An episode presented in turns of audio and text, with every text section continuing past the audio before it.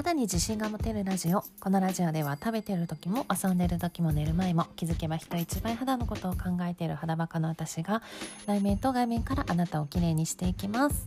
皆さんこんにちは。スキンケアリストの肌です。最近ねあのまあ前から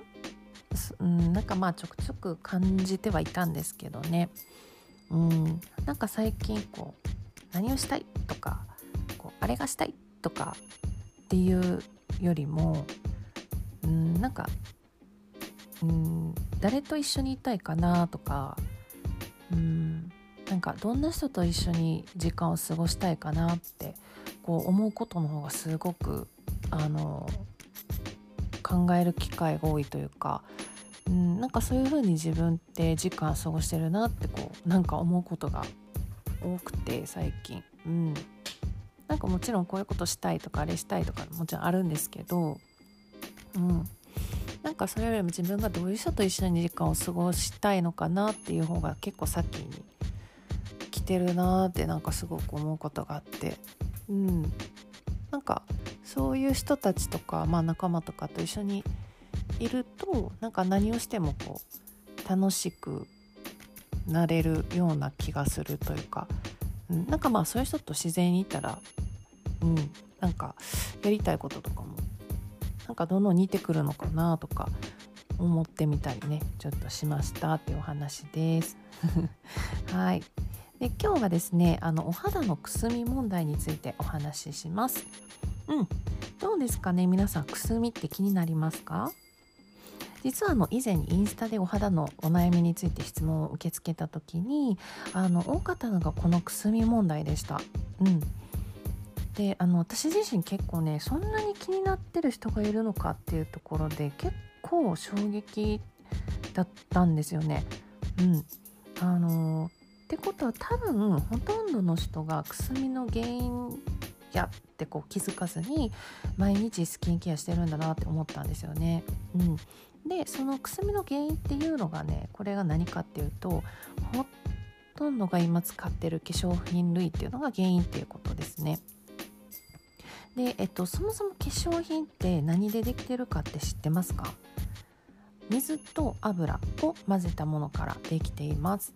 うん、であのこの油が、まあ、動物性のものだったり植物性から作られているものいわゆる、まあ、天然のもので食べれるものですよね。うん、とあとは合成系の人工的に作られたものいわゆる食べられないものから作られているものですね。こういった種類があるんですね。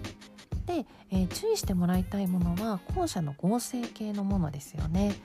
で、えっと、皆さんがまあ馴染みのあるもので有名なものというとワセリンっていうものこれまあ聞いたことあるんじゃないかなと思うんですけどこれはまあ実は後者の合成系のものになりますでこういった類のものっていうのは実は元をたどれば石油由来のものなんですねうん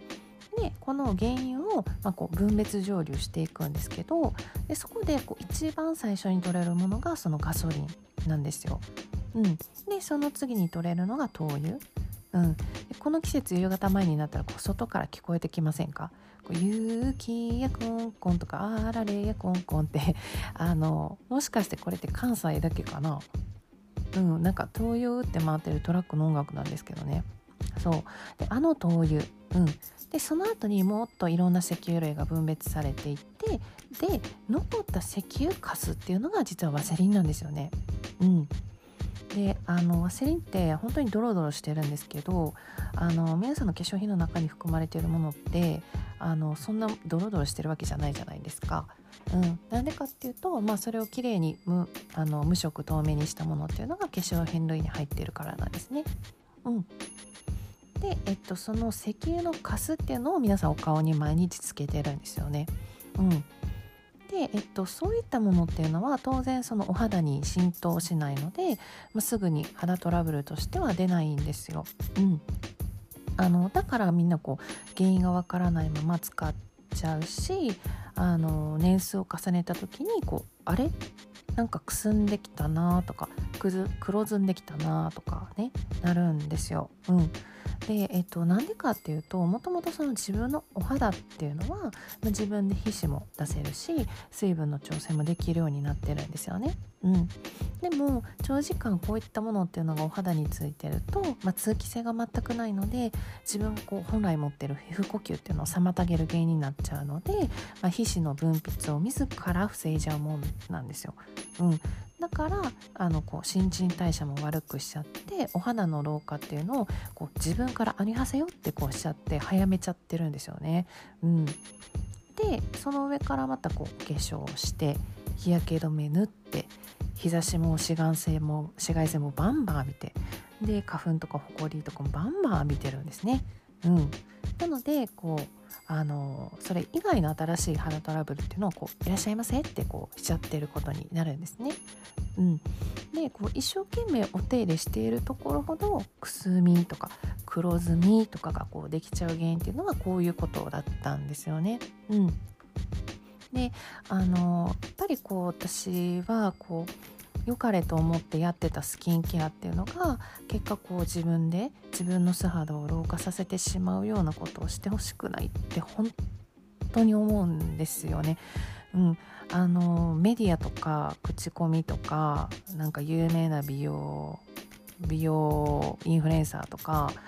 宣伝の影響とかで、まあ、知らないうちにね間違った知識っていうのを常識やって思ってスキンケアをしてほしくないんですよ。うん、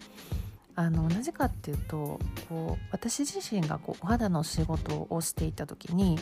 あの本当にそういう人たちをもうたくさん見てきたからなんですよ。うん、でお肌だけじゃなくても何でもそうですけどこう元に戻す方が時間がかかるって言いますよね。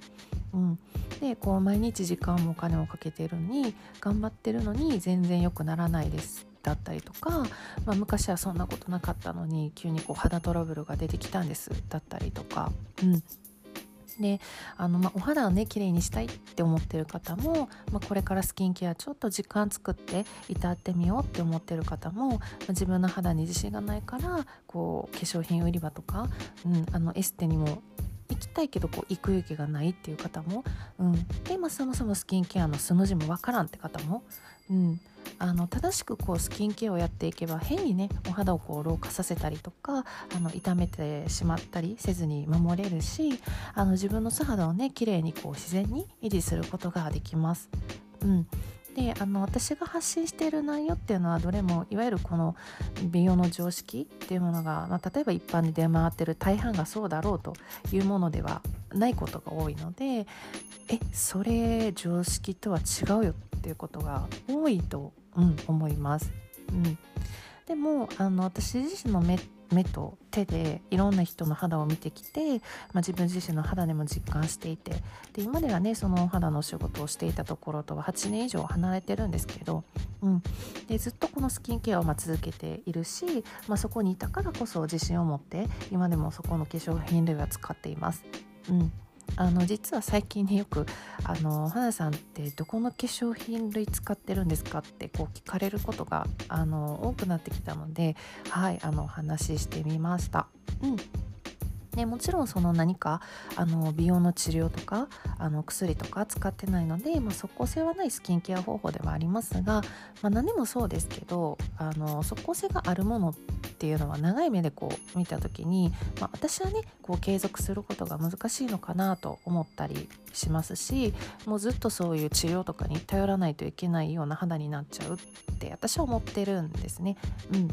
でお肌ってもう体の一部で生きているものなので皆さんが本来持ってるお肌の生理作用っていうのを生かしながら、まあ、自分のお肌と向き合いながら、うん、で自分の生理作用を妨げないそんなスキンケアを通して、まあ、内面とあとまあ外面からお肌をきれいにしていきたいなっていうのがまあ私の思いです。はい。そんなこんなでですね今日のポッドキャストは終わろうかなと思います、えー、引き続き私の公式 LINE ではあなたの肌の悩みについて何でもお答えしていますのでお気軽にお友達登録してください。登録してくださった方に洗顔動画をプレゼントしています。またレータオルについての作り方とやり方についての動画も欲しいよって方は同じく公式 LINE に登録いただいた後にレータオル動画希望と書いて送ってくださいね。はい、えー、公式 LINE の URL と Instagram の URL はこのラジオの概要欄に貼っておりますのでぜひチェックしてみてください。